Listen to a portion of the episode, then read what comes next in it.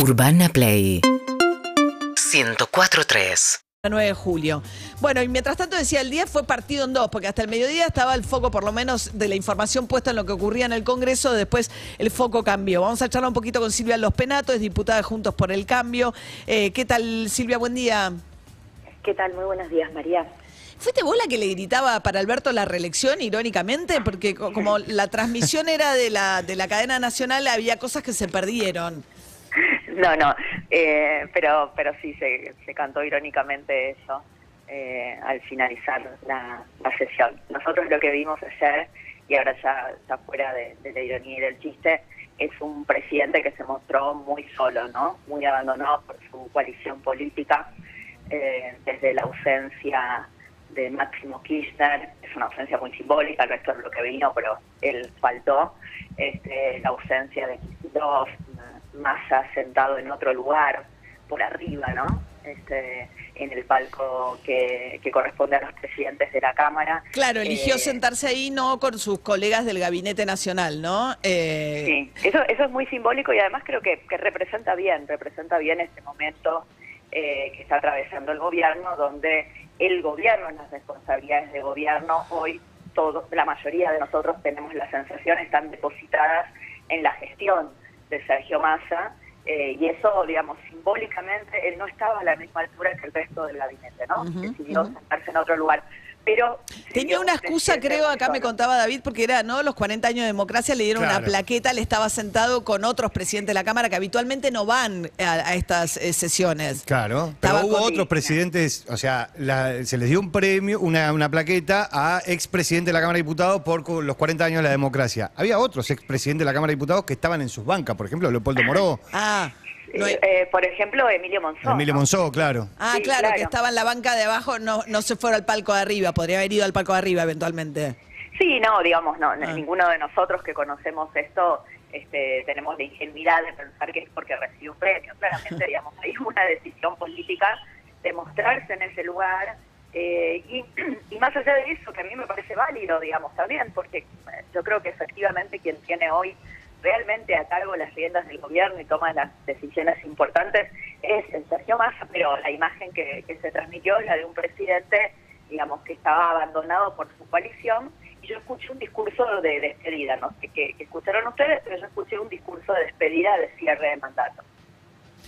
Bueno, eh, hacia la interna yo creo que lo que tuvo fue gesto de no me bajo, eh, ¿no? De, Sí, eh, a mí me, da- me dio la sensación esto de ponerle cara a, a los que entienden que son los logros de gobierno, una especie de spot en cadena, en cadena nacional. claro, Ah, claro. Vos sabés que a, a- a mí me gusta eso, ¿no? Me gusta, me- me- por ahí me pareció muy reiterativo, ya había como demasiado... Sí.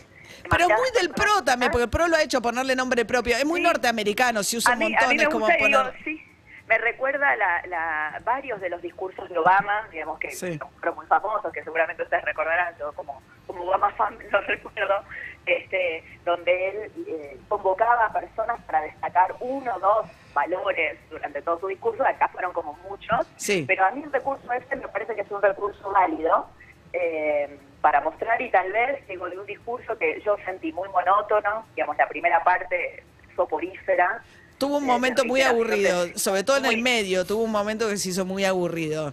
Lo que pasa que ahí también suele pasar, conociendo la interna, que cada ministerio entrega sus logros, ¿no? Entonces le mandan al que escribe el discurso. Y na- que no queriendo ofender a nadie, le tienen que dar un parrafito por A lo menos uno. a cada uno de los ministerios. Y ese es el momento en el que cae muy bajo el discurso.